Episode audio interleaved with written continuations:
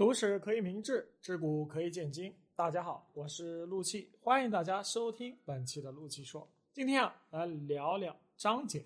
俗话说啊，万般皆下品，唯有读书高。古代人呢，为何如此推崇读书啊？原因无非就是那么几点：第一呢，就是为了改变命运；第二呢，就是为了实现自身的理想抱负。读书啊，就代表着做官的可能，谁不希望一朝功成名就？名垂千史呢。然而，读书之路漫漫，为官之路也很艰难。真正走上啊康庄大道的读书人呢，并不多。而征途之中，更是充斥着迷雾和诱惑。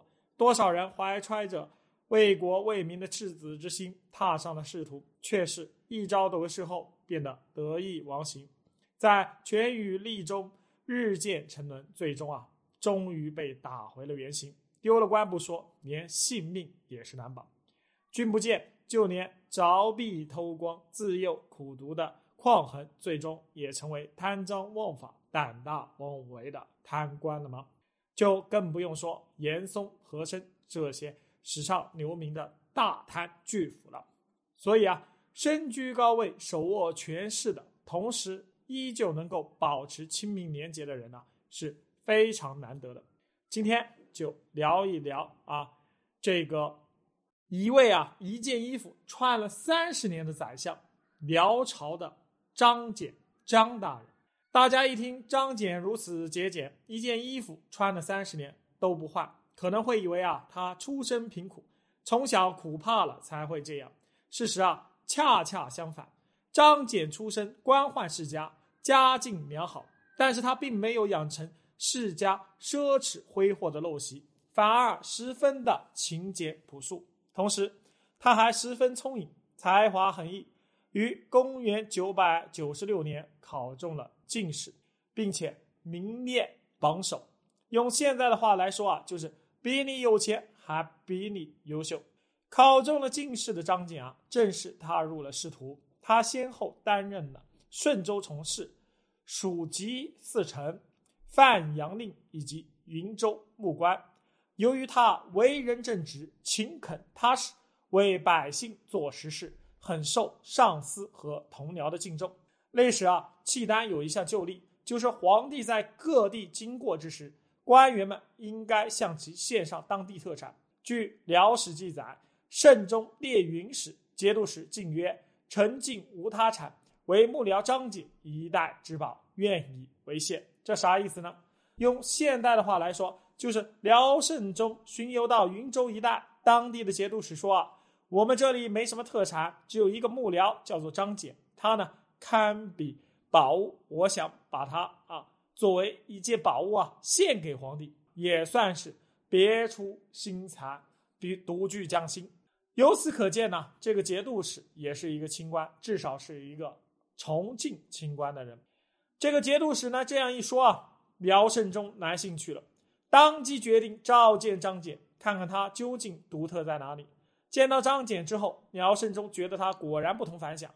只见张謇衣着朴素，举止从容，这让辽圣宗觉得他是一股清流，心中已经增加了好感。又见张謇口若悬河，才能出众，表奏的三十多件事儿，件件都很合他的心意。对于这样的人才，辽圣宗自然非常重视，于是呢，张謇的仕途也更加平坦顺利。短短十几年，便高居宰相一职，深受皇帝宠幸，大大小小的事情都倚重于他。古语有言呐：“常在河边走，哪能不湿鞋？”但是张謇偏偏没有湿了鞋。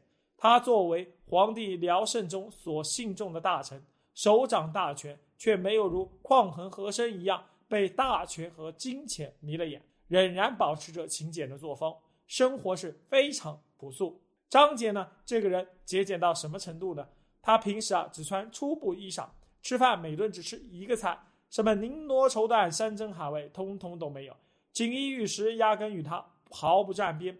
但是不要误会，张謇并不是一个吝啬守财的铁公鸡，他除去家用之后省下的俸禄，要么呢接济亲朋好友。要么救济穷苦之人，而这种生活啊，他坚持了一辈子。公元一零三一年，辽圣宗驾崩，他在驾崩前将太子，也就后来的辽兴宗，托付给了自己最信任的重臣张俭。之后，张俭辅佐太子登位，作为父亲最信任的大臣，辽兴宗对张俭很是依赖倚重。先是将其升为太傅，后又升为太师。即使登上了更高的位置呢，张俭依旧秉持着以往的朴素之风。与辽圣宗相比，辽兴宗是有些奢靡享受的，所以他不信真的有人可以活得这般节俭。于是他便起了试探之心，想看看张俭到底是真的这般节俭，还是故意作秀，想留下好名声。很快，他便找到了试探的机会。据辽史记载，封东第一届衣袍蔽恶，命令进士以火夹穿孔祭之，屡见不易。帝问其故，简对曰：“臣服此袍已三十年，时尚奢靡，故以此威风欲也。”这段历史是说啊，那时候正值冬天寒冷之际，各个大臣呢上朝时都穿着新袍，唯独张俭还穿着那身旧衣服，与众人是格格不入。辽心中想啊啊，张俭啊再这么节俭，也不会连一件像样的衣服都没有吧？于是呢，他趁着张俭汇报事务的时候，明太监用火夹偷偷的在他旧袍子上烫了个小洞，结果呢，却令辽心中非常意外啊。张俭此后多次上朝。真的都穿着这件破洞的衣服，一直没有更换，这让辽心中很是不解，怎么会有人如此虐待自己呢？于是他便直接问啊张俭，张俭坦然说道：“这件衣服微臣已经穿了三十年了，啊，其实啊，从这件事儿，并不是说张俭一件衣服都不换，他只是想用这种做法呢，劝诫辽兴宗不要过度的奢靡浪费。”辽兴宗闻言后，对张俭又是感动又是怜惜，他大笔一挥，十分豪气的开了国库，让张俭进去随意挑选。不过呢，他为了不让张俭拒绝啊，还特意下了诏书。张俭是推辞不过，便进去抱了三卷布匹出来，表示对皇上的谢意。不得不说啊，张俭的情商是非常高的，皇帝随便赏赐，他也不多贪多占，而抱了三匹布出来。在古代啊，所以呢，从张俭的这种行为啊，我们就可以看出来啊，他的这个能力非常的高超。那么我们知道，在古代劝谏皇帝也是一门艺术啊，直言相劝，说不定反而会惹祸上身，引来杀身之祸。而威讽暗喻，既不会落了皇帝的面子，又能达到自己的目的，并不是啊。我们要知道，每个皇帝都是唐太宗李世民的。果然呢。辽兴宗经过啊张俭这事儿之后，不仅啊是大彻大悟，一改往日作风，但是呢，这个对自己的这个奢靡浪费啊等等的这些不良恶习啊有所收敛。同时呢，他还更加器重张俭这样的廉政之臣。在张俭主动告老还乡时啊，辽兴宗并没有舍得他离开，反而还封他为秦国公。让他依旧负责之前的政务。此外，他还准备提拔他的家人，想赐予张俭的五个弟弟进士出身，被张俭坚决拒绝了。等张俭终于退休后啊，辽兴宗还是很挂念这位老臣，经常呢亲自到他家中看望。但皇帝毕竟是皇帝，规矩和排场少不了。比如在用餐方面，如果在外用餐，那么专门负责皇帝饮食的官吏就会先行一步前去准备膳食。而张俭呢，既是与辽兴宗亲近，又想勉励他节俭，便让人撤去了御膳，摆上自家吃的粗茶淡饭。虽然啊只有清淡的蔬菜和米饭，但是辽兴宗啊并没有任何不满，反而吃的非常香甜呢。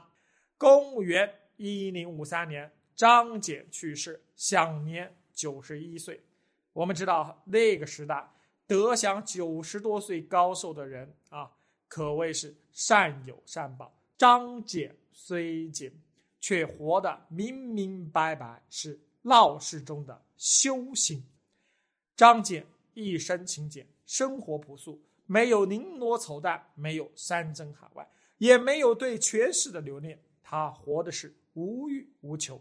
但正是这样的人，才是眼中有百姓，心中有大爱，理想与追求远大之人。我想，他一定是一位内心富裕充实之人。才能无视一切诱惑，坚守本心。这种内心的富足，要比物质的充裕可贵得多。提起辽朝，可能大家都会产生一种翻崩的蛮敌形象。其实辽金后来都接受了汉文化，他们的历史呢也是汉文明的一部分。宋有包拯这样的清官，辽有张謇这样的廉吏，这就是活生生的证据。